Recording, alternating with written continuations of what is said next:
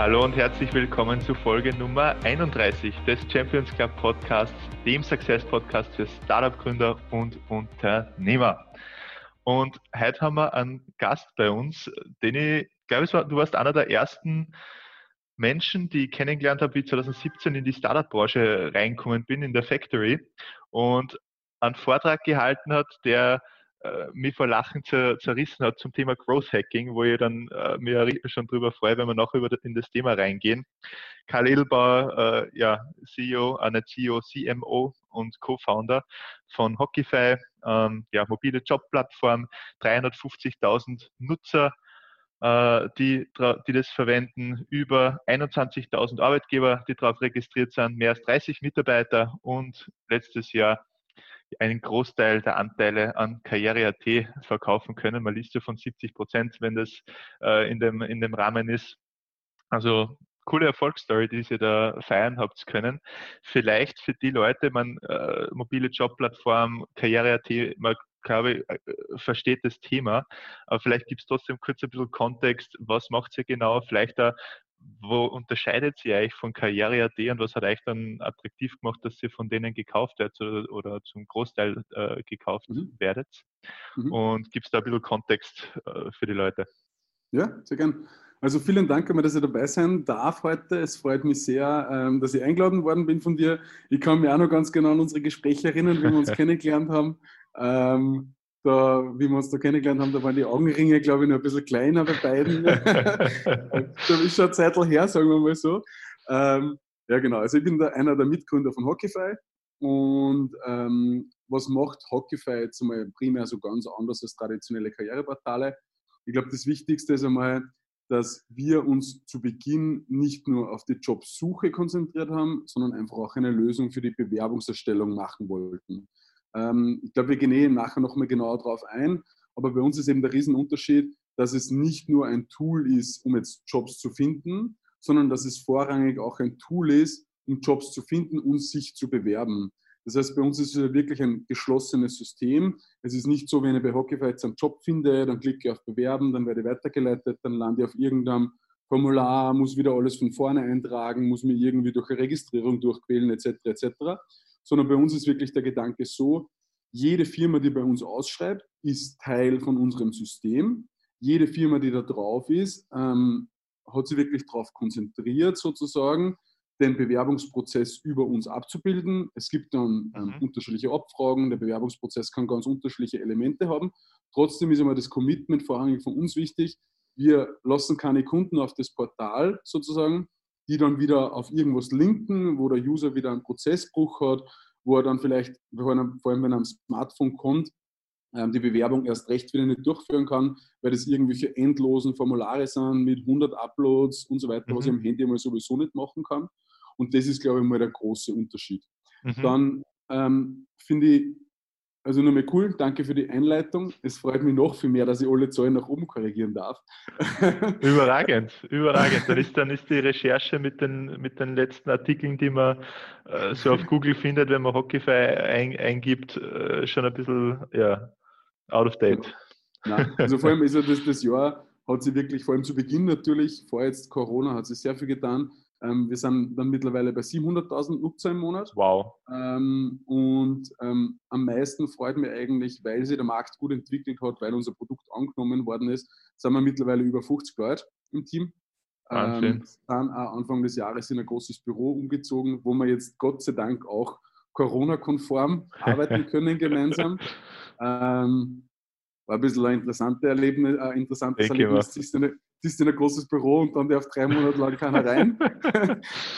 Mittlerweile dürfen wir wieder rein und sind alle da und es macht richtig viel Spaß. Ähm, genau. Und zum, zum Deal vielleicht noch, den du erwähnt hast.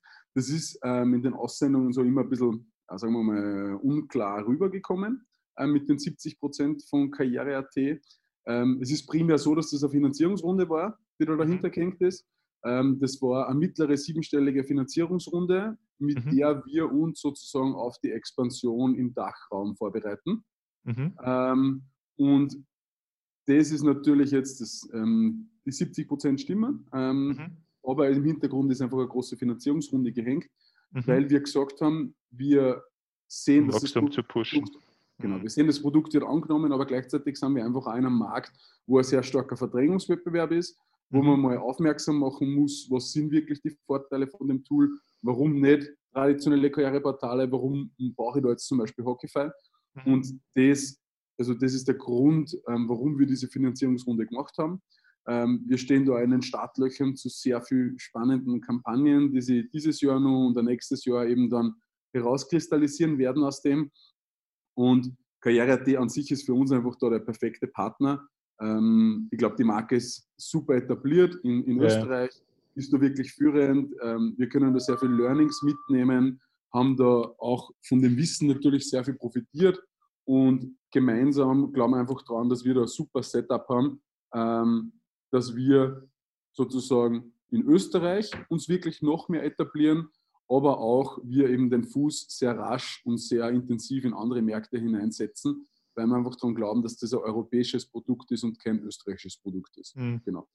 Das heißt, wenn ich es richtig verstanden habe, dann äh, seid ihr komplementär zu Karriere.at, wo ihr den Prozess vorne, den Bewerbungsprozess ähm, nochmal einfacher für den User gestaltet und ja, ist ja irgendwie geplant, dass ihr das miteinander verknüpft. Ich weiß nicht, ob du darüber sprechen darfst, aber wäre ja, ein interessanter also, Gedanke.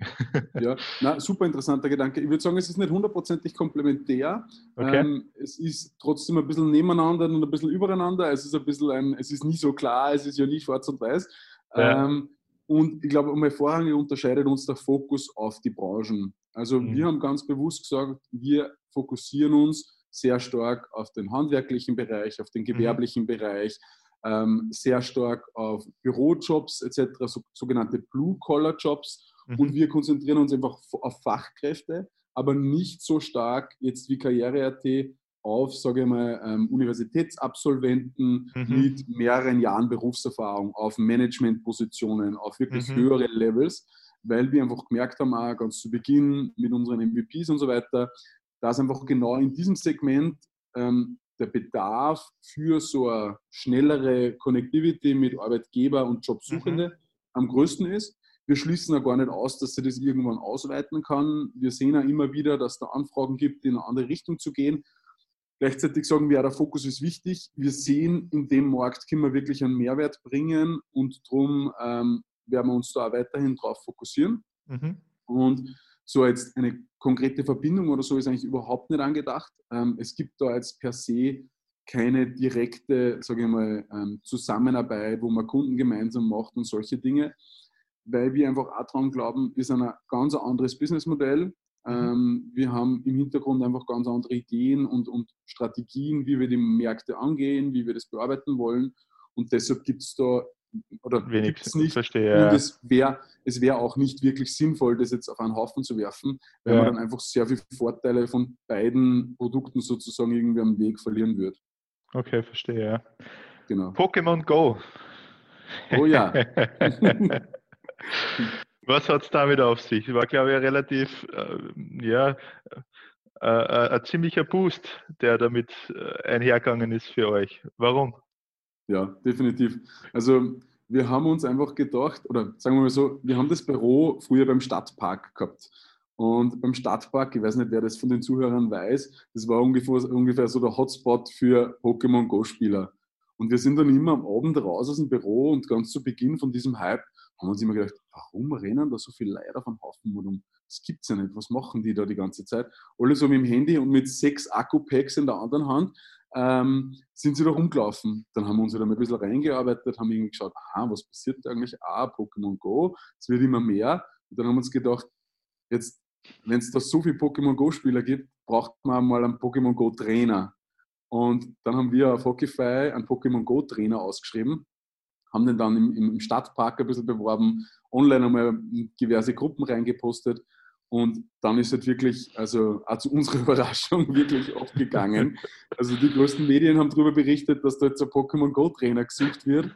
Und ja, im Nu, äh, ich glaube, es waren, es waren wirklich dreistellig tausende Zugriffe, ähm, die über diese Stelle dann wirklich zu uns kommen sind.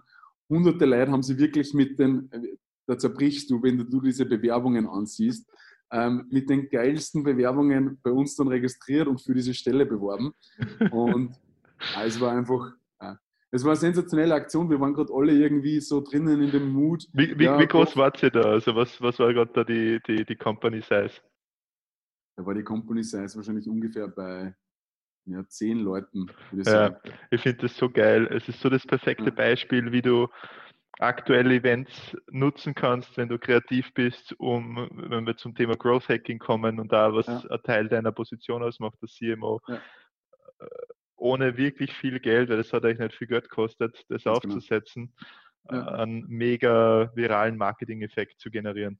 Ja, ja, bin ich voll bei dir und ich glaube vor allem zu Beginn ähm, von so einer Gründung ist es teilweise gar nicht so schlecht, wenn man noch nicht den Markt mit ähm, Marketingbudget erschlagen kann, sondern wirklich einmal kreativere Wege einschlagen muss, weil das auch immer, finde ich, ein bisschen ein Proof ist, ähm, wie kreativ kann man da ansetzen, was ist möglich, lehnt man sich vielleicht irgendwo ein bisschen zu weit aus dem Fenster?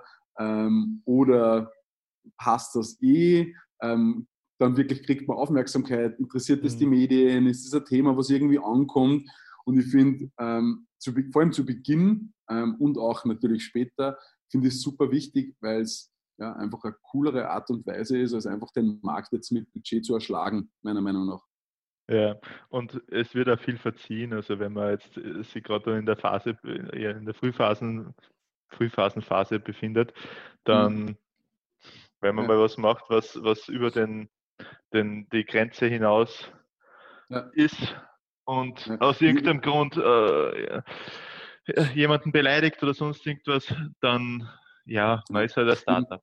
Man kann da sehr schön diese, diese, diese Welle reiten. Ja, finde ich auch. Und ich habe da noch, nur jetzt gerade, weil, weil wir darüber gesprochen haben, und ich habe gerade eine aktuelle Geschichte, die ich auch wieder sensationell finde. Ich weiß nicht, ob du das Startup Benu kennst. Ähm, ah. Es ist so ein, ein digitales Bestattungsunternehmen. Äh, okay. Äh, echt eine ganz eine coole Idee. Ähm, sie setzen sich voll mit dem auseinander, dass sich halt auch junge Leute und halt jeder mit dem Thema Bestattung nochmal auseinandersetzt. Das ist ja eigentlich was, das Thema, mit dem man sich nicht auseinandersetzen. Nicht bis es, ne? ja, genau.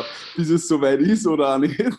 Ja. Und die machen es auf richtig coole Weise. Das ist ein kritisches Thema, über das wird keiner nachdenken. Und ja. die haben jetzt, oder die eröffnen demnächst in der, in der Burggasse, wenn ich es jetzt nicht falsch sage, so eine kleine Filiale ähm, okay. wo sie auch wieder mehr auf das Thema aufmerksam machen wollen. Wir haben jetzt, ich bin letztens einmal vorbeimarschiert und habe es gesehen. Und da steht tatsächlich auf dem Werbeplakat drauf, der Tod kommt in die Burggasse.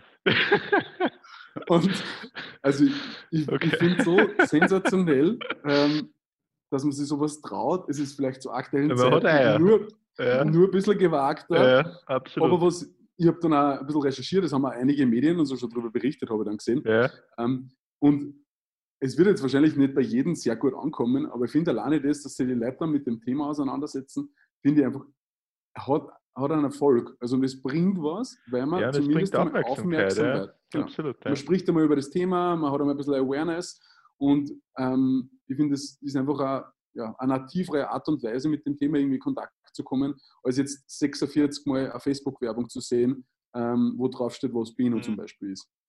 Absolut. Ja. Habt sonst äh, in den letzten zwei, drei Jahren weitere so Growth Hacking Kampagnen gehabt wie bei Pokémon Go? Ich glaube, es waren, ja. Ja, es waren noch immer ganz unterschiedliche Themen. Ähm, was bei uns richtig gut funktioniert hat ähm, und da ist eine Kampagne, die halt super cool war, war eigentlich so eine Praktikantensuche. Ähm, wir haben das zum Beispiel mit Michi Buchinger, ähm, haben wir gemeinsam so geplant, dass er jetzt einen Praktikanten über uns sucht und dann so einen mhm. Tag mit der, mit der Praktikantin, das war dann eine Dame, verbringt. Und das war einfach zum Zerbrechen. Also dieser Tag, ich weiß nicht, wer Michi Buchinger kennt, er ist jetzt super lustig und er okay. hat das jetzt so lustig und so gemacht und da haben wir halt auch, das war jetzt, ähm, sage ich mal, auch vom Aufwand her sehr überschaubar und trotzdem war einfach das, wie er das gebracht hat, wie er da jetzt nativ im Hintergrund eigentlich Hockeyfan ins Spiel gebracht hat und mhm. nicht hundertmal gesagt hat, das ist Hockeyfan, das ist Hockeyfan, mhm. ähm, hat auch extrem, hat extrem positive Rückmeldungen bei uns gebracht. Also von Firmenseite, von Jobsuchendenseite, es ist einfach auch super gut angekommen, weil es halt einmal was Neues war, dass er eigentlich so einen Praktikantentag dokumentiert und dann halt mhm. darüber berichtet, wie das war. Das war zum Beispiel eins von den Dingen. Und vielleicht eine mega dämliche Frage, aber wer ist der Michael Buchinger? Michael Buchinger ist einer von den größten YouTuber in Österreich. Okay. Ähm, Und ich muss sagen, da sind, da sind wir zwar vielleicht auch schon ein bisschen zu alt dafür, muss man jetzt mal sagen. Nein, ähm, die Influencer-Szene in Österreich ist ja rasant gewachsen in den letzten Jahren. Und vor allem auf YouTube, Instagram und so weiter gibt es halt richtig viele sehr coole Persönlichkeiten. Und ja. da haben wir eigentlich immer wieder mal zusammengearbeitet in Österreich, in Deutschland. Mhm. Das hat eigentlich auch jedes Mal einfach zu einer, zum super lustigen Output geführt. Ähm, wo es halt auch nicht so ist, dass jetzt fünfmal die gleiche Werbung hintereinander siehst und ja. dann einen Spot siehst, sondern wo es einfach auch viel nativer und natürlicher ist. Ja, ja wenn es umgesetzt, gut umgesetzt ist und es klingt so in deinem Fall jetzt äh, auf, auf alle Fälle. Ja. Ja, ja, spannend. Okay, Michael Buchinger, sollte man vielleicht irgendwo merken, wie alt ist der Kerl? Also eine gute Frage. Also sagen, sagst du so, der ist so, der ist so jung? Ne, ich würde sagen, der ist Mitte 20. ja, das ähm, geht, ja.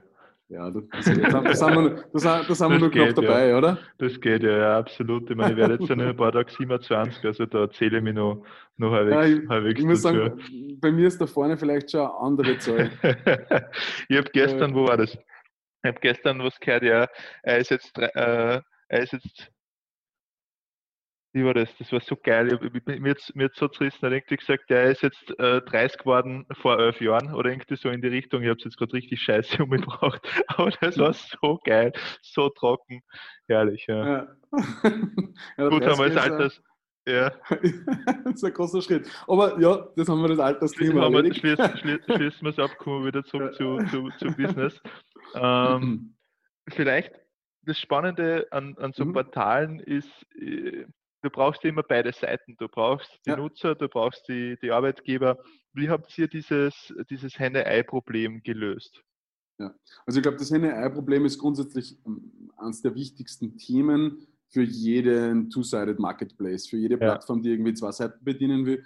Und äh, wir haben zu Beginn, sagen wir mal, selber überhaupt keine Ahnung gehabt, wie wir das lösen, äh, wie wir gestartet haben. Und mittlerweile geben wir auch da sehr gerne sehr viel Rat weiter, weil man sich halt viel Mühen und unnötige Meter sparen kann. Ja. Ich glaube, einer der wichtigsten Tipps, die wir da zu Beginn einmal gekriegt haben, und ich glaube, es war der Hansi Hansmann am Pioneers Festival, wenn ich mich recht erinnere, ähm, der uns da gesagt hat, sozusagen, ich weiß das genau, den genauen Wortlaut nicht mehr, aber macht doch den Markt kleiner. Ihr wollt in einem riesen Markt gleich Relevanz aufbauen und schafft es aber nicht eigentlich auf beiden Seiten sozusagen irgendwie relevant zu werden, weil es schwierig ist, weil wenn man einen großen Markt hat, dann kann ich halt die eine Seite nicht leicht befüllen, die andere Seite auch nicht leicht befüllen. Mhm. Und er hat dann so, eine, so ein Zitat gebracht in die Richtung wie, konzentriert euch doch auf die Vermittlung von blonden Männermodels in Wien, die über 1,85 sind. Und somit, das war eigentlich nur so das, ah, denk mal drüber nach, ja. ähm, dass du halt vom Beginn weg jetzt nicht die sofort auf den großen, sagen wir mal, den globalen Markt konzentrieren sollst, es soll definitiv schon in den Überlegungen dabei sein, wie du einen großen Markt angehst, wenn du das mhm. möchtest und wenn das für dein Produkt wichtig ist. Aber ich glaube, ganz zu Beginn, wo du eigentlich einmal Hypothesen abtestest mhm. und eigentlich einmal, ähm, sagen wir mal, Relevanz aufbauen willst, weil meistens, um Hypothesen irgendwie abzutesten, brauchst du halt oft als Marktplatz irgendeine gewisse Relevanz. Weil sonst hast du das Matching nicht zwischen den beiden Seiten und dann kannst du eigentlich Hypothesen schwierig abtesten. Und wir sind dann nachher gegangen und haben einfach den Markt zu Beginn extrem klein gemacht. Ähm, haben uns wirklich da von ganz zu Beginn zum ersten Test waren das rein WU-Absolventen. Wir haben nichts anderes gemacht. Wir haben vier Firmen angebordet, ähm, die halt genau Jobs in diesen Segmenten gehabt haben. Mhm. Und somit war es eigentlich für uns leicht, auf der einen Seite nochmal ein Jobangebot zu schaffen, weil diese vier Firmen, die haben wir von Anfang an ins Boot geholt die haben wir bei der kompletten MVP-Entwicklung eigentlich mit an Bord gehabt. Das mhm. heißt, dort sogar teilweise wöchentliche Update-Meetings geben mit Recruiting-Abteilungen. Cool. Was für Sie wichtig, was brauchen Sie, etc. Mhm. Und Habt ihr für das was verrechnet oder war das einfach das im Zuge der Produktentwicklung, was, was ihr gesagt genau. habt, danke für euer Feedback und genau, nein, ja. genau. Mhm. Für das haben wir gar nichts verrechnet äh, in der ersten Phase. Und da war es einfach sensationell, weil du hast einerseits super Feedback gekriegt, ja. Und du hast es geschafft, in einem Markt auf, von einem Tag auf den anderen irgendwie relevant zu sein. Weil hätten wir das jetzt gemacht mit einem riesengroßen Markt, dann wären wir wahrscheinlich einmal ein Jahr lang mit keiner Marke, keine Nutzer, whatsoever, Türklinken putzen gegangen, damit wir mal eine Handvoll Unternehmen auf die Plattform bringen. Mhm. Auf diese Art und Weise haben wir es geschafft, eigentlich mit wenig Unternehmen und mit wenig Jobs in einem ganz engen Segment relevant zu werden. Und dann war es jetzt sozusagen nicht so schwierig und auch nicht kapitalintensiv, einmal versuchen, einmal zu versuchen, für diese Jobs ein paar Nutzer auf die Plattform zu bringen. Das waren dann mhm. wirklich so, das waren wirklich, da waren, war fast kein Budget involviert. Das waren Flyer-Aktionen vor der WU. Ähm, mhm. Das waren bemalte Böden am Weg von der U-Bahn-Station zu Unis hin. Das waren wirklich ganz einfache Dinge, die jeder ja. machen kann. Mhm. Ist, ja immer eine, ist ja Grauzone, jeder machen kann, habe ich natürlich nicht gesagt, ob man das jetzt darf oder nicht. Ähm, aber ich glaube halt einfach, dass das schon so ein wichtiger Schritt war, dass wir gelernt haben, ähm, mitdenken, was du für einen Markt haben willst und wie das ausschauen kann und wie du den irgendwann erreichst. Aber wenn du in der Phase bist, einmal das Produkt abzutesten und mhm. Hypothesen abzutesten, bewusst einmal den Markt kleiner machen, mhm. bewusst einmal schauen, dass ich in einem kleinen Markt eine Relevanz kriege und wenn du merkst, da gibt es Relevanz, das baut sich auf, dann ist es ja oft ein leichteres, dass es überschwappt. Dann ist es jetzt oft nicht so schwer, dass dann zum Beispiel der, die vier Firmen, Genau. Und du hast Referenzkunden, ähm, ja. was ja vor allem bei so einem doch, sagen wir mal, sehr persönlichen Thema wie Bewerbung ähm, schon extrem wichtig ist, weil es geht vielfach um Vertrauen. Es ist ein extrem vertrauensintensives Thema auf mhm. beide Seiten. Und da ist einfach, wenn du jetzt ohne Kunden und ohne User auf jemanden zugehst, dann wird das schwierig. Wenn du da aber eine gewisse Relevanz hast und ein gewisses Vertrauen schon mitbringst, dann ist es einfach viel leichter. Mhm. Genau. Und ich glaube, das Zweite ähm, war eben nur der Punkt, den ich eh schon erwähnt habe, auch diese Testkunden mitzubringen, weil und die auch in, sozusagen in die Entwicklung mit einzubeziehen, weil mhm. damit schaffst du es halt einmal wirklich loyale Kunden zu gewinnen. Klar, sie haben noch nichts gezahlt, eh klar, dass dann jemand loyaler ist, als wie wenn er da jetzt ein Jahresbudget investiert. Mhm. Ähm, aber was wir schon gemerkt haben, diese Loyalität ist halt dann wirklich sehr umfangreich, weil dann funktioniert vielleicht einmal zu Beginn was nicht, ähm, ja. dann wird das verziehen. Es ist auch nicht so gewesen, dass wir die Jobs online gehabt haben und am nächsten Tag hat jede Firma 500 Bewerbungen von uns kriegt. Na, bei weitem nicht. Wir haben uns danach auch wirklich ein bisschen Zeit lassen können, die Bewerber aufzubauen, weil die einfach loyal waren, weil die damit einbezogen waren und einfach langfristig daran glaubt haben, dass das eine gute Lösung ist und jetzt nicht nach zwei Wochen gesagt haben, hey, das bringt mir nichts, das lassen wir wieder weg. Ja, und du hast das Produkt da direkt am Markt gebaut. Das heißt, offensichtlich, ja. wenn das der Zielmarkt ist und Sie sagen da genau, wie Sie sich ja. das vorstellen, dann ist das wahnsinnig wertvoll, um da das Produkt, ja, oder die Wahrscheinlichkeit ist sehr hoch, dass wenn das Produkt schon mit so einem Feedback gebaut wurde, dass es danach für einen Großteil der anderen Unternehmen äh, sehr nahe dem kommt, wie sie sich das vorstellen. Ja. Und ich glaube auch, dass sehr viele Firmen aktuell oder sehr viele Startups aktuell ähm, diese Phase so schnell wie möglich überspringen wollen Mhm. Ähm, ich glaube auch, dass wir es noch immer zu schnell übersprungen haben, muss ich auch sagen. Nachher. Ich glaube, wir hätten uns nur viel mehr Zeit geben können und nur mhm. viel mehr investieren können in diese Phase. Aber mhm. vor allem aktuell sehe ich es halt oft so, wenn ein Kapital halt auch leicht zugänglich ist, ähm, dann ist es halt auch angenehm zu sagen, ja passt, Product Market Fit ist da, wir sind ready, jetzt mache ich eine Ohne das wirklich gescheit zu prüfen. Ohne ja, da wirklich... Ist, mm. es ist schwierig, ich sage gar nicht, dass da ein einen perfekten Zeitpunkt gibt, um zu sagen, ja, jetzt sind wir ready. Ich glaube, das ist, kann man nie wirklich sagen. Aber ich finde immer das so cool, wenn man darüber nachdenkt, wie Uber eigentlich gestartet hat. Mhm. Ich glaube, die Jungs sind irgendwie ein Jahr, zwei Jahre lang in New York mit einem schwarzen Auto durch die Gegend gefahren, einfach um zu schauen, was müssen sie machen, dass fremde Leute in irgendein random Auto einsteigen und mitfahren, um von A nach B zu kommen.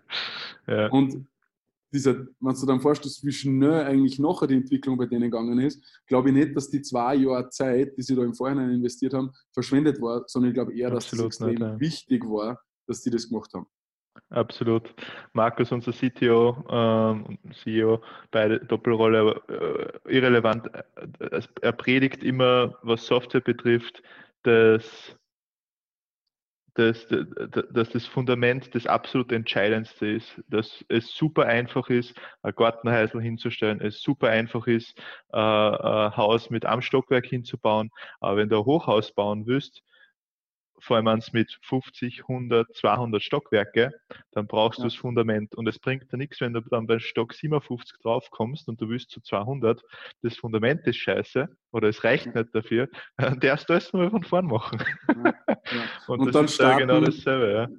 Dann starten jahrelange Refactoring-Phasen, wo halt eigentlich du nie mehr weiterkommst, du keinen Progress mehr machst eigentlich. Ja. Absolut, und ich glaube, ja. das ist sowohl im Softwarebereich, also wirklich jetzt konkret in der Entwicklung so, ich glaube, das ist aber auch so wirklich jetzt beim Businessmodell, wie ihr am Markt geht. 100 Prozent, so 100 Prozent, ja. ja. absolut. Ich meine, Airbnb, die gibt es ja, die Airbnb-Story ist genau dasselbe. Die waren, glaube ich, dreieinhalb Jahre äh, Wachstum gleich, also nicht erkennbar auf einem Graphen. Da brauchst du schon eine sehr gute Lupe und dann ja. ist, ist marschiert er. Absolut. Ja. Der David Skock, ich weiß nicht, ob du den kennst. Sagt er der Nein. was? Nein, Wenn nicht, dann googelt den Typen. Äh, der mhm. ist, äh, den habe ich, ich habe einen Vortrag von ihm auf der Web Summit mhm. äh, gehört. Das war, glaube ich, mhm. 2000, bin mir jetzt nicht sicher, ob es die erste oder die zweite war, 2018 oder 2019. Auf jeden mhm. Fall mega Typ, der ganz, also der macht so, hat einen Blog, der heißt For Entrepreneurs und der geht mhm. eigentlich nur auf das Businessmodell Software as a Service ein mhm. und mhm. äh, eben auch auf diese, auf diese verschiedensten Phasen, welche Punkte in den einzelnen Phasen relevant sind und wie du mhm. Äh, was sind so Checkmarks die du, oder Fragen, die du da stellen kannst, um zu überprüfen, habe ich Product Market Fit? Und das sind halt so mhm. Sachen, hast du, hast du mal Kunden, hast du zahlende Kunden? Sind die Kunden wenn du ein als Produkt wegnehmen würdest, ist es so, dass sie sagen, ja, okay, gut, ist halt so, oder sagen sie, Alter, ja nicht. Wenn du mir das Ding mhm. wegnimmst, dann, dann drei durch. Wollen mhm. sie Lizenzen eher aufstocken oder nicht aufstocken? Also gibt es ja ein paar, ein paar Aspekte, die, mhm. also Bullet Points, die du dir selbst fragen kannst. Und das war für uns mhm. relativ spannend, immer wieder so mhm. einen objektiven Blick drauf zu werfen und mhm. aus dem Operativen rauszugehen, sie nochmal, und das ist auch Folie in der Präsentation, sie die mhm. Folie anzuschauen und zu sagen, okay, haben wir das? Ehrlich, wir haben Kunden, aber sind sie schon wirklich so, dass sie sagen, boah, na, wenn, wenn man, wenn weg. genau, genau, mhm. haben wir das wirklich schon erreicht? Ja. Und ja. das ist mega, mega spannend in dem. Ich glaube, da, da seid ihr sogar schon einen großen Schritt weiter, als wir damals waren ähm, aber ich finde es auch extrem spannend, sich mit solchen Dingen auseinanderzusetzen. Und ich glaube, das, das, das habe ich ja vorher mit dem Punkt angesprochen. Ich glaube, wir hätten auch viel mehr noch in diese Phase investieren können. Und was hättet ihr ähm, gemacht? Also, wenn du jetzt sagst, ihr hättet es investieren können, was meinst du damit genau? Hm, ich glaube, wir hätten einfach noch mehr und noch besser diese Bullet Points, die du aufgezählt hast, verifizieren müssen und auch vielleicht nur für mehr investieren in das, dass wir wirklich die Nutzerhypothesen zum Beispiel bestätigt haben, dass wir die Kundenhypothesen bestätigt haben. Man sieht eh schon ein bisschen ein Clash eigentlich von dem, was ich vorher gesagt habe, was wir jetzt machen, auf was wir uns damals spezialisiert haben. Wir haben mit reinen WU-Absolventen gestartet, ähm, haben aber mittlerweile einen ganz anderen Kernmarkt. Ähm, das war genau so was, wo wir einfach halt nur ein bisschen zu wenig investiert gehabt haben, um mhm. zu schauen, sind es denn wirklich, ist es denn wirklich diese Zielgruppe, die zum Beispiel jetzt alle in die Unternehmensberatung gehen wollen, die genauso einen Support und genauso eine, äh, sagen wir mal, eine einfache, erfolgreiche Bewerbung brauchen? Oder mhm. sind es eher die Leute, die vielleicht viel mehr Zeit in ein eigenes Portfolio, in whatsoever investieren wollen? Mhm. Und ich glaube, genau das ist das, was wir da heute halt auch erst im Nachhinein gelernt haben. Ähm, und wie habt ihr das gelernt? Erzähl ein bisschen über die, über die Herangehensweise oder wie, wie das dann für euch passiert ist, dass ihr gemerkt habt, hey, eigentlich, es scheint so, als ob die Blue-Collar-Arbeitsabteilung mehr diejenigen sind, die für das, was wir bieten, mhm. offen sind, beziehungsweise die genau so einen Bewerbungsprozess haben wollen. Wie habt ihr das gemacht? Habt ihr da Daten hergenommen? Habt ihr das irgendwie messen können? War das einfach von Kundenfeedback oder wie habt ihr das, wie habt ihr das ja. gemerkt? Also für mehrere Dinge hat es gegeben. Eins ist einmal sicher Daten. Wir haben halt vom, vom Beginn weg wirklich geschaut, da ein super ja, Marketing-Tech-Stack zu haben und wirklich halt zu wissen, was passiert. Ähm, mhm. wirklich zu schauen, was sind die Issues, wo sind die Probleme im Produkt. Und da war zum Beispiel ein Faktor, dass wir halt gesehen haben, die Zugriffe auf die Jobs damals bei diesem Testpiloten waren extrem hoch. Also für kein Marketingbudget mhm. und für fast keine Relevanz, komplett neue Marke, Marke und neues Produkt am Markt, ähm, waren einfach die Zugriffe irre.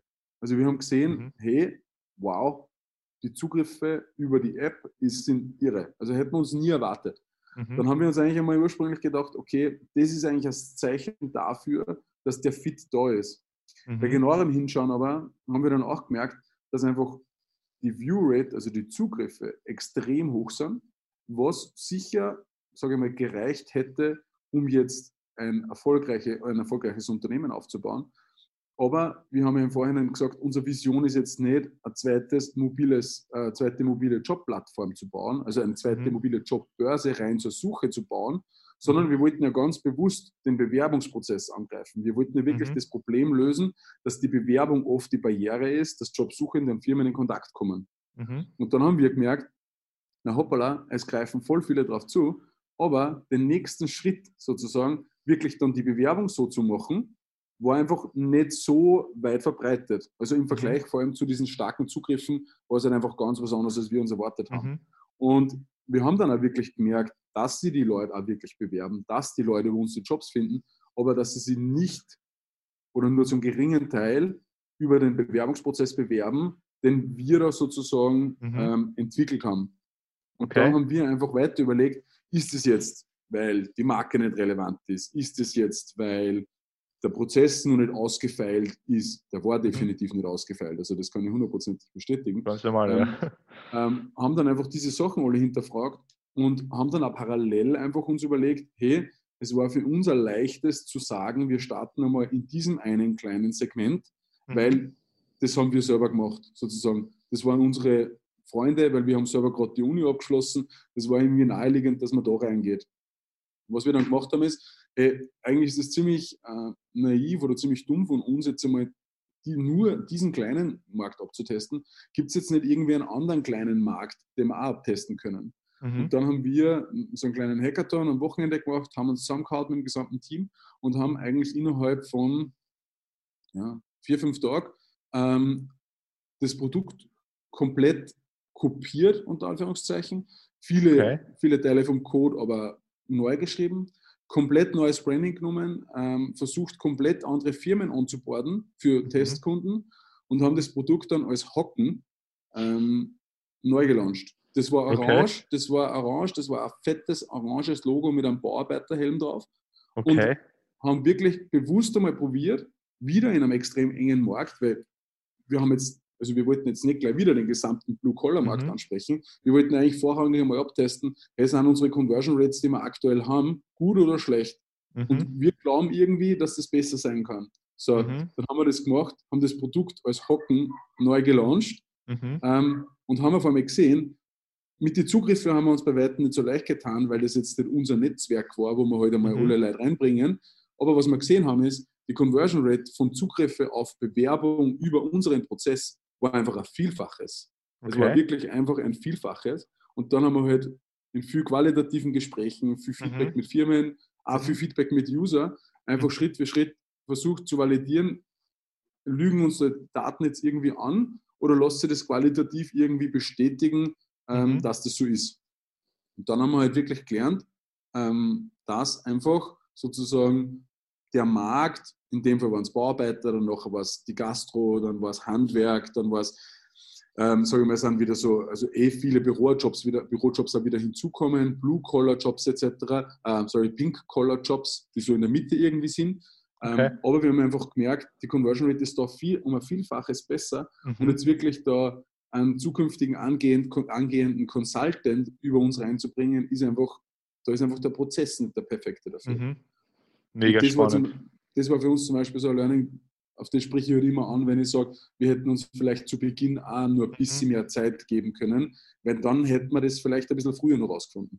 Mhm mega spannend. So geil, dass ihr einfach das komplette Produkt kopiert habt und ein neues Branding drauf gehabt habt. Und es war knallorange. Ich habe es richtig geil gefunden. ah, mega Story, sehr cool.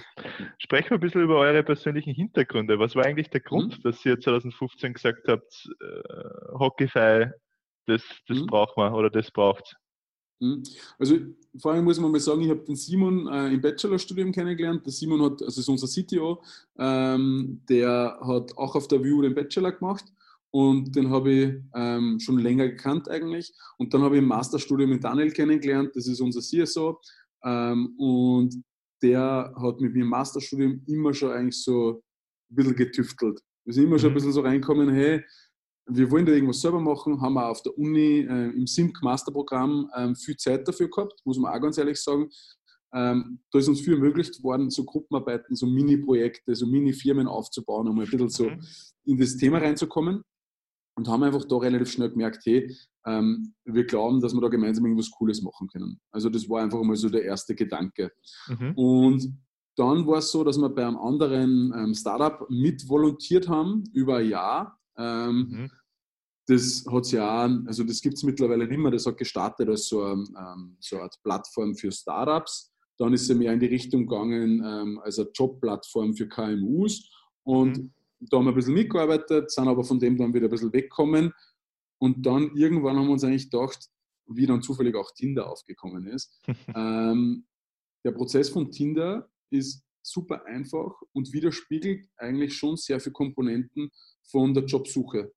Mhm. Ähm, weil im Endeffekt möchtest du dir einen Überblick verschaffen, du möchtest einen ersten Eindruck kriegen und, sage ich mal, die, ähm, der Abschluss, der auf Tinder stattfindet, ist ja eigentlich das, dass du dir ein persönliches Kennenlernen ausmachst. In vielen ja. Fällen. Ähm, so haben wir das wahrgenommen. Oder haben uns Freunde erzählt damals. wir haben es ja selber natürlich nie verwendet. Natürlich nicht. Ähm, und dann haben wir einfach da Schritt für Schritt immer überlegt, hey, können wir nicht irgendwie Facetten von diesem Prozess, der so schnell und angenehm und, und mhm. intuitiv mhm. ist, irgendwie auf den Jobmarkt bringen. Mhm. Und das hat uns dann immer mehr in die Richtung gebracht, hey, schaffen wir es in irgendeiner Art und Weise, ähm, den Bewerbungsprozess ähnlich angenehm zu machen, wie eigentlich die Interaktion auf Tinder ist. Mhm. Und das war mir so der erste Gedanke. Mhm. Ähm, und dann ähm, war es natürlich so, dass wir mal geschaut haben, hey, ist das überhaupt für irgendwen relevant? Interessiert das überhaupt irgendwen? Klar. Und Nummer zwei, gibt es da nicht eh schon irgendeine perfekte Lösung und wir waren einfach nur zu faul, dass wir es gefunden haben oder haben irgendwie zu wenig genau geschaut. Mhm. Und da haben wir eigentlich dann... Aber ihr wollt jetzt wirklich was kunden. Also wenn ihr es richtig äh, jetzt rausgehört habt, dann war aus dem Studium heraus, da hat sich die Idee, was zu gründen, mhm. eigentlich schon relativ verfestigt. Ihr habt ja. eigentlich auch schon das Team gehabt und habt dann nach der passenden Idee gesucht. Ich muss sagen, wir haben wahrscheinlich nicht aktiv oder ganz oder es ist eigentlich so aktiv. Wir, wir, haben uns, wir haben uns durch dieses Volunteering bei diesem, also bei diesem anderen HR-Startup mit dem Markt auseinandergesetzt mhm. und haben halt da einfach gelernt, dass da extreme Dysfunktionen gibt. Warum? Weil ähm, die, sage ich mal, Recruiting-Abteilungen verlassen sich häufig auf den traditionellen Bewerbungsprozess, gerade dass ich nur, nicht nur einen, einen Brief hinschreiben muss, weil er halt einfach jahrelang funktioniert hat und weil der Markt halt immer jahrelang so war, dass es einfach viel mehr Jobsuchende gegeben hat als offene Stellen. Mhm. So. Und dann haben ganz viele Facetten da mit reingespielt, warum das aber unserer Meinung nach nicht mehr funktioniert hat. Es mhm. ist eine neue Generation gekommen, die ist mit dem Smartphone aufgewachsen. Die Generation hat ganz ein anderes Mediennutzungsverhalten und ist jetzt nicht mehr sozusagen an das gewohnt. Vielfach gibt es gar keinen Laptop sozusagen, ähm, um jetzt die ganzen traditionellen Dokumente zu erstellen. Das ist am mhm. Handy, das mache ich alles mobil, das muss interaktiv sein, das muss eine gute Usability haben. Das hat uns, glaube ich, da mal ähm, definitiv, ja, das war sehr in unserem, in, in, in our favor. Ähm, und das andere war, die, der Markt hat sich geändert, die Wirtschaft ist gewachsen und es hat einfach viel mehr offene Stellen gegeben in gewissen Branchen mhm. als jetzt Jobsuchende jahrelang zum Beispiel das Thema ist halt aktuell leider sehr unglücklich und ich hoffe, es ändert sich sehr bald wieder. Aber bis vor einigen Monaten war der Fachkräftemangel im Gastrobereich ein riesengroßes Thema. Es hat mhm. niemand mehr Köche gefunden. Es hat mhm. niemand mehr Handwerker gefunden, Elektriker, Tischler, mhm. alles Mögliche, weil der Markt sich einfach verändert hat. Und diese zwei Komponenten jetzt haben einfach dazu geführt, dass es da irgendwie clasht. Mhm. Sie haben, generell gibt es schon wenig Leute am Markt, die aktiv suchen und dann verwenden sie nur ein, ein, sage mal, ein System, was einfach nicht dem Mediennutzungsverhalten entspricht. Mhm. Und das Problem haben wir da eben im Zuge von diesem, von diesem äh, mhm. Volunteering und einfach Recherche zu dem ganzen Markt und zu dem Thema immer weiter halt ja, festgestellt und hat sich herauskristallisiert. Und dann war einfach das Thema immer so im Kopf. Ähm, wir wollten auch, also wir haben das Gründen auch grundsätzlich spannend gefunden, haben uns aber auch gleichzeitig, muss ich auch fairerweise sagen, beide, also der Daniel und ich damals, der Simon hat schon gearbeitet, für einen Job beworben, weil wir einfach auch noch nicht gewusst haben, wird das die richtige Idee, können wir mit der was machen, wollen wir mit Klar. der loslegen? Ja. Und dann war es einfach für uns so, Schritt für Schritt hat sich einfach gezeigt, hey, da gibt es einen Bedarf. Ähm, wir sind ein cooles Team, wir können gern, also wir können gut und sehr lange miteinander zusammenarbeiten. Und dann haben wir einfach irgendwann für uns gesagt, ähm, wir machen das jetzt. Wir ziehen jetzt das durch und wir probieren Sehr geil. Jetzt. Und wo soll es noch hingehen jetzt die nächsten, wenn du ein bisschen vorausschaust, die nächsten zwei, drei, vier, fünf Jahre? Du hast schon gesagt, Dachraum, Expansion ist, ja. steht am, am, am Plan. Genau. Also grundsätzlich muss man natürlich einmal sagen, dass das Jahr jetzt ähm, ursprünglich anders geplant war. Ich glaube, für jeden. ja, ähm, da spricht, glaube ich, je, jeder einzelne Person aus, aus dem, Herzen. Herzen ja. Ja, ja. Und wir waren eigentlich mittendrin in einer extrem starken Expansionsphase am Anfang des Jahres. Ähm, sind sehr stark gewachsen, vor allem im, im deutschen Raum. Und das hat sich jetzt natürlich dann ein bisschen, sage ich mal, ja, es ist jetzt einfach auf gleichen Ebene dahin gefahren. Und jetzt ist einfach unser Ziel, da wirklich wieder Gas zu geben. Wir starten jetzt am Freitag wieder mit einer großen Kampagne, mhm. ähm, weil wir einfach davon überzeugt sind, dass das ein Produkt ist, was sehr viele Jobsuchende oder sehr viele Personen einfach mit dem richtigen Job zusammenbringt und das auf eine einfache Art und Weise. Und darum glauben wir auch, dass das ein europäisches Produkt ist. Mhm. Vorher habe ich gesagt, Markt klein machen zu Beginn. Gleichzeitig haben wir schon immer gewusst, dieses Jobthema ist einfach, in, sagen wir mal, weltweit ein sehr relevantes, aber wir mhm. glauben halt einfach auch, dass da in Europa sehr viele Herausforderungen gibt, die wir damit lösen können. Ist es jetzt Jugendarbeitslosigkeit? Ist es jetzt ähm, ja, ganz viele Bereiche, wo, wo Firmen einfach sich nicht mehr weiterentwickeln können, weil es keine Mitarbeiter mehr finden. Und mhm. wir glauben nicht, dass wir das strukturelle Problem an sich lösen können. Wir glauben aber, dass man mit einer einfachen Konnektivität mit den, also zwischen den beiden einfach einen riesen Beitrag leisten können. Und darum ist jetzt einmal Next Step auf alle Fälle ähm, der Dachraum Vollgas. Mhm. Ähm, unsere Vision ist vom gesamten Team, ist, dass wir da zur führenden mobilen Jobplattform werden in die nächsten Jahre, ähm, um wirklich genau diese zwei Seiten erfolgreich zusammenzubringen. Mhm. Und ich glaube, dann ähm, steht die Zukunft dann darfst du mal englischsprachig werden. Ja. dann, darfst, dann darfst du mal englischsprachig werden. Sehr cool. Coole Vision. Was genau. sind, wir haben vorher schon über Product Market Fit und solche Themen gesprochen. Mhm. Äh, ich vermute, du hast auch das ein oder andere Buch und Hörbuch dahingehend äh, konsumiert. Was sind ja. so deine Top 3 Buchempfehlungen, die du mitgeben kannst? Ja, lustig, ich habe gerade vorher mein, mein Audible-Account wieder mal durchgescrollt und geschaut, was ja. da eigentlich im letzten, im letzten Jahr so passiert ist. Bei wie viele Hörbücher ähm, bist Also wie viel hast du drinnen? Eine gute Frage. Ich glaube so 70. Ja, da habe ich noch ein bisschen was zu tun. Ich glaube, mir wäre 42. Ich habe ich auch gerade vor kurzem ja, nicht mehr geschaut. ja. ja. ja. Ähm, wobei ich ja sagen muss, ich finde ja zum Beispiel, ich bin halt schon sehr oldschool, was Lesen im Urlaub angeht. Ich, mhm. ich lese eigentlich extrem gern haptische, echte Bücher. 100 Prozent. Ich kann zum Beispiel nicht digital lesen. Ja. ja. Na, also zu den, zu den Büchern, ähm, also ich glaube, ganz zu Beginn, es ist jetzt vielleicht, mag vielleicht schon ein bisschen ähm, abgedroschen sein, unter Anführungszeichen, aber ich glaube einfach, Lean Startup von Eric Rice ist einfach sowas, das sollte man mal gelesen haben. Ja. Ähm, das ist einfach, das sind so Grunddinge, die mittlerweile oft schon Hausverstand sind, sage ich mal, in der Community und für Leute, die sich mit dem Thema auseinandersetzen. Aber vor allem zu Beginn waren das so viele Aha-Momente, wie ich das gelesen habe habe ich mir gedacht, boah, das hätte ich eigentlich ganz anders gemacht. Und, also das würde ich auf alle Fälle mal jedem empfehlen. Mhm. Ähm, was vor allem jetzt in der Wachstumsphase und auch mit dem Team, also wenn das Team größer wird, extrem wichtig ist, ähm, ist, finde ich, fokussiertes Arbeiten. Mhm. Ähm, egal in welcher Rolle, ich glaube, es gibt sehr viele Einflüsse. Es gibt sehr viele Einflüsse von außen, es gibt sehr viele Unterbrechungen, es gibt hunderte Social-Media-Kanäle, mit denen man auseinandersetzen mhm. kann ich bin da ein sehr großer Fan davon, dass man trotzdem versucht, seine Deep Work Slots mhm. zu finden und auch seine Deep Work Zone zu finden. Ist es jetzt irgendwie geografisch im Büro oder mhm. ist es mhm. einfach mit Kopfhörer auf und mhm. also nicht klassische Musik oder äh, mhm. whatsoever. Ähm, und da finde ich einfach das Buch Deep Work von Cal Newport mhm. ähm, sehr cool. Der beschreibt das natürlich in einer Ausbaustufe, da würde ich auch irgendwann sehr gerne mal hin. ähm, und zum Beispiel das dass mein Sugar-Büro, empfehle jedem einmal, wer da irgendwie ein bisschen Zugang hat, dass mein Sugar-Büro ist genau nach diesem Konzept eigentlich aufgebaut. Wirklich?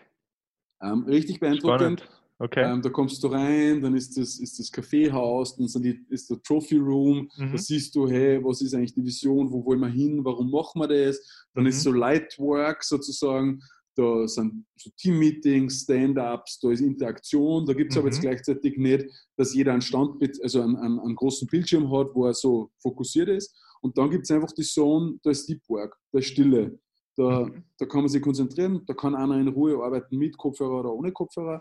Und genau das finde ich was super wichtig, wenn man wächst, wenn ganz viele Dinge auf einen eindreschen den ganzen Tag, ähm, ist, glaube ich, das konzentrierte, fokussierte Arbeiten ein extrem wichtiger Punkt, damit man wirklich die wichtigen To-Dos weiterkriegt und Ja, nicht, nur die, nicht nur die dringenden, weil die dringenden sind meistens eh leicht, weil da muss ich jetzt eh ran. Aber ich finde halt, die wichtigen To-Dos sind oft die, die schiebt man gerne ein bisschen raus. Und das sind aber die, hassen nicht umsonst die wichtigen, weil halt Ja. die wirklich dafür verantwortlich sind, dass was weitergeht. Absolut. Ich habe das Hörbuch, ich habe das Hörbuch gelesen Mhm. und so wichtig, so wichtig. Also gerade wenn du kreativ sein musst, dann äh, Ja. ja. Und, und ich, ich finde auch für, Selbstreflexion. Ähm, für Selbstreflexion einmal sich einen ruhigen Moment zu nehmen. Mhm. Das muss jetzt vielleicht nicht in der Mhm. Deep Work Zone sein, das kann auch im Kaffeehaus sein. Aber ich Mhm. finde, für solche Sachen sich auch mal die Zeit zu nehmen, ist Mhm. einfach unglaublich wichtig, ähm, dass man sich da mal wieder vor Augen führt, was sind denn die wichtigen To-Dos und dann auch wirklich an denen arbeitet. Mhm. Genau, Äh, Absolut, das ist ja der, genau der Moment, wo du, wo du wachst, hundertprozentig. Also ich genau. glaube, ständige Selbstreflexion kann ganz klein sein. Ich meine, äh, Ja. bin jetzt hauptsächlich im Sales tätig. Äh, Wie, kann, wie hättest du bestimmte Fragen nur besser beantworten können und sonst Genau. irgendwelche solche Themen äh, bis hin zu ja, größeren äh, Ja. Fragestellungen, mit denen man sich halt beschäftigt. stra Absolut, strategischen ja. Themen. Ja. Äh, mega wichtig. Gut, jetzt haben wir zwei. Was ist das dritte?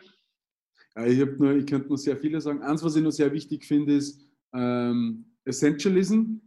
Ähm, Okay, das, ist sagt mir doch gar nichts. Das ist von Craig McCowan, McCowan ich weiß nicht, wie man es richtig ausspricht. Ähm, Essentialism. Mhm.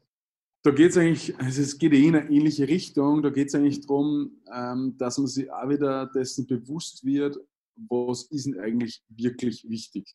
Mhm. Ähm, dass man sich dessen bewusst wird. Jetzt aufs Leben bezogen im Sinne von äh, würd oder sagen, auf, auf, auf, auf Karriere oder, oder aufs in der Arbeit. Ich Äh, würde sagen, man kann es auf alles ableiten. Okay. Ich find, man kann es auf alles ableiten. Mhm. Ähm, in dem Fall ist es natürlich auch relevant für die Arbeit, ähm, dass man einfach wirklich, oder ich weiß zumindest nur, dass wir drei ähm, das sehr häufig gemacht haben, also der Daniel, der Simon und ich, dass man halt genau jeder sich so ein Buch geschnappt hat ähm, und dann halt einfach mal drüber diskutiert haben.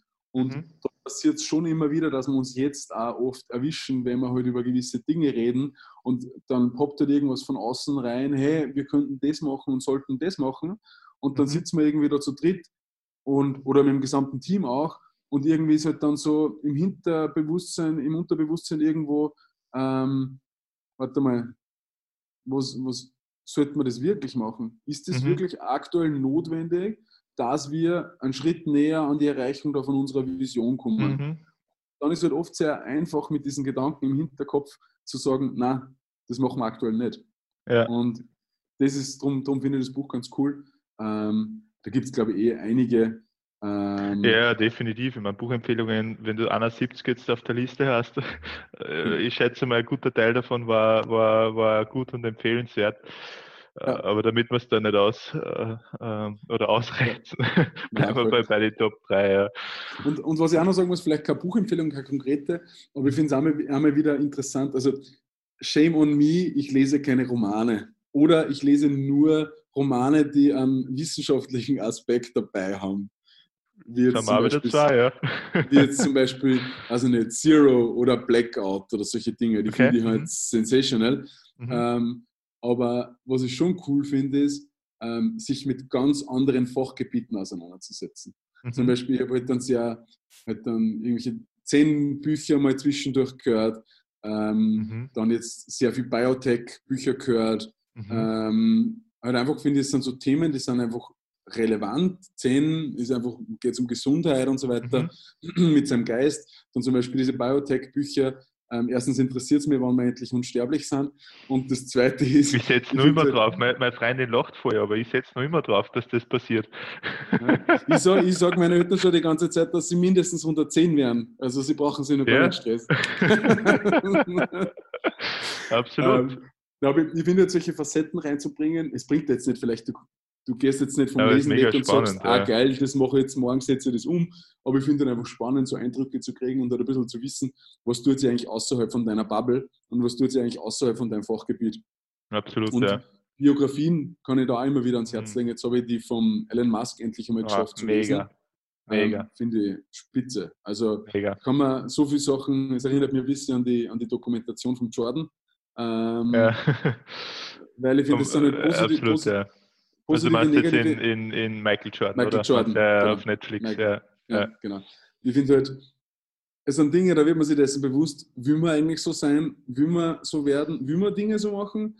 Und bei anderen Dingen denkt man sich wiederum, äh, ihre, ähm, so ein Commitment, so ein Einsatz und vielleicht bedarf es einfach da auch teilweise ein bisschen mehr und die extra Mile und so weiter. Ich finde, das sind halt ja, ganz viele unterschiedliche Einflüsse, die einem dann doch immer wieder weiterbringen, glaube ich. Absolut liebe ich auch heiß Biografien. Gibt nichts Geileres wie, ja. wie, wie Biografien von, von erfolgreichen Persönlichkeiten. Deine Lieblingsbiografie? Hast du eine? Oder Aus Business-Sicht, also Elon Musk, Elon Musk war wirklich, äh, habe ich schon, habe ich vor drei, vier Jahren, glaube ich, schon, ich habe wieder mhm. als Hörbuch gehört äh, mhm. und habe genau dieselben Eindrücke mitgenommen, die du mit jetzt gerade geteilt hast. Also diese absolute Besessenheit. Pep Guardiola war mega spannend. Mhm. Und das Interessante ist, der Ibrahimovic, nächster, mhm. das Spannende ist, wenn du viele Biografien liest und aus verschiedenen Bereichen, Musiker, äh, mhm. Sportler, Businessleute, mhm. du kommst drauf, dass im Kern, auch wenn die Skills komplett verschiedene sind, Elon Musk und Ibrahimovic sind zwar komplett verschiedene Skillsets, aber mhm. das Mindset ist in vielen Punkten wahnsinnig mhm. ähnlich. Diese Obses absolute Obsession und äh, Detailorientiertheit und, ja. und ja, wie sie mit Rückschlägen umgehen, wie sie ja. ja, einfach ihr komplettes, ihr komplettes Selbstverständnis auch, ist, ja. ist me mega spannend. Und ich, ich finde, wenn ja. du dann, dann auch noch mitdenkst, dass vielleicht ganz andere Businessmodelle oder ganz andere Zeiten dazwischen, also da, wo die stattfinden sind, dann finde ich, bringt es nur so viele Facetten rein. Dann ja. Shoe zum Beispiel gelesen über Nike. Ähm, hey, da bin ich am so gedacht, hey, der fliegt da zu Zeiten darüber und will sich die, die Rechte sichern und was wäre das, was ist das für ein Commitment, was ist das für ein Einsatz? Was ja. also, das finde ich schon, wie er dann den Sales-Apparat aufbaut, das ist halt einfach ganz anders, wie das jetzt Die digital Geduld von Dave war unglaublich. Der hat einmal zehn Jahre das Ding gemacht, ohne dass er irgendwie, ich meine, ein bisschen was hat er ja. gehabt, ja, aber die Geduld ja. ist ja faszinierend. Also auch eine mega Biografie, die er jetzt nicht am Schirm gehabt. Ja, ja finde ich auch. Hey, ich, es ist echt mega geil plaudern, aber wir haben jetzt 19 Uhr und äh, tatsächlich habe ich es mir jetzt mit einem mit, mit einem anderen ausgemacht. Also ich komme jetzt wahrscheinlich ein bisschen, bisschen zu spät. Ähm, vielleicht abschließend mal erstens mhm. riesen Danke, dass du die Zeit genommen Sehr hast. Gerne. Und, und äh, war mega interessant und äh, äh, speziell, also was wir jetzt mitgenommen haben, war die Story mit dem, mit dem Produkt kopieren in fünf Tagen. Äh, auf das wäre ich, mhm. glaube ich, nie kommen. Also total, total interessant. Ähm, und äh, in dem Zuge jetzt vielleicht auch ganz kurz eine Frage an, an mhm. jeden Zuschauer und Zuhörer. Was war für euch das Nummer eins Takeaway aus, der, der, aus dem Gespräch mit dem Karl? Würde mich mega interessieren. Schreibt es in die Kommentare, schreibt es uns per PN oder was auch immer für Kommunikationskanal euch am liebsten ist. Aber hinterlasst das Feedback und wenn euch die Folge gefallen hat, ja, liken und Kanal mhm. abonnieren. Also jeden Montag kommt eine neue Folge raus. Und ja, genau. Äh, ja, Feedback haben wir schon besprochen. Ja, hm, cool. Ähm, Vielen Dank für die Einladung. Ich war richtig, richtig gern dabei. Ger gerne, gerne. Vielleicht machen wir mal ein Follow-up so in ein, zwei Jahren, schauen, wie es euch gegangen ist. Ja, sehr, sehr, und, sehr gerne. Und, und, reden vielleicht über das eine oder andere weitere Buchempfehlung, die wir, die wir sonst noch ja. äh, teilen können. Ähm, können, wir schauen, können wir schauen, ob du aufgeholt hast. das ist eine Challenge. das ist eine Challenge. Aber nehme ich, nehme ich gerne an. Letzte Frage an dich, stelle ich hm? jeden. Was ist deine Definition eines wahren Champions? Jetzt haben wir schon über ein paar gesprochen. Was ist deine mhm. Definition eines wahren Champions? Mhm. Also kurz mal überlegen. Mhm. Ich glaube, ein wahrer Champion ist jemand, ähm, der im Jetzt lebt und täglich irgendwie einen positiven Impact auf mhm. alle Mitmenschen hat. Weil ich finde, nur auf ein Ziel hinzuarbeiten, aber im täglichen Dasein alles andere zu ignorieren, zum Beispiel, mein Paradebeispiel wäre, das Ziel auf einen riesen Exit hinzuarbeiten. Mhm. Ich finde, das, das, widerspricht dem wahren Champion. Er wirkt vielleicht noch in den Medien als wahrer Champion, wenn er einen riesen Exit hat, aber ich glaube, ein wahrer Champion ist jemand, wenn er im täglichen Leben wirklich dann Beitrag leistet und jetzt zum Beispiel auf die Mitarbeiter einen positiven Einfluss hat, mhm. auf die Community einen positiven Einfluss hat. Und ich glaube, das macht es wirklich aus. Mega. So wie, wenn der, so wie wenn der Ibrahimovic von der Mittellinie einen Fallrückzieher reinhaut. das hat definitiv Einfluss auf, auf, auf, auf, auf jeden, der das, das hier. Äh, ja, aber auf, in, in, die Richtung gehen wir jetzt nicht, weil als Fußballfan, äh, dann sind wir nur eine halbe Stunde da. Ja, ja das, das können wir leicht machen. Ja. Karl, hat mich gefreut. Danke dir für deine Zeit. Alles Gute für die ja, Dachraum-Expansion und ebenso. Bald mal Auch vielleicht dir alles Gute. Sehr schön. Ja, danke, danke. Hau rein. Ciao, ciao. danke, mach's gut. Ciao. Ciao.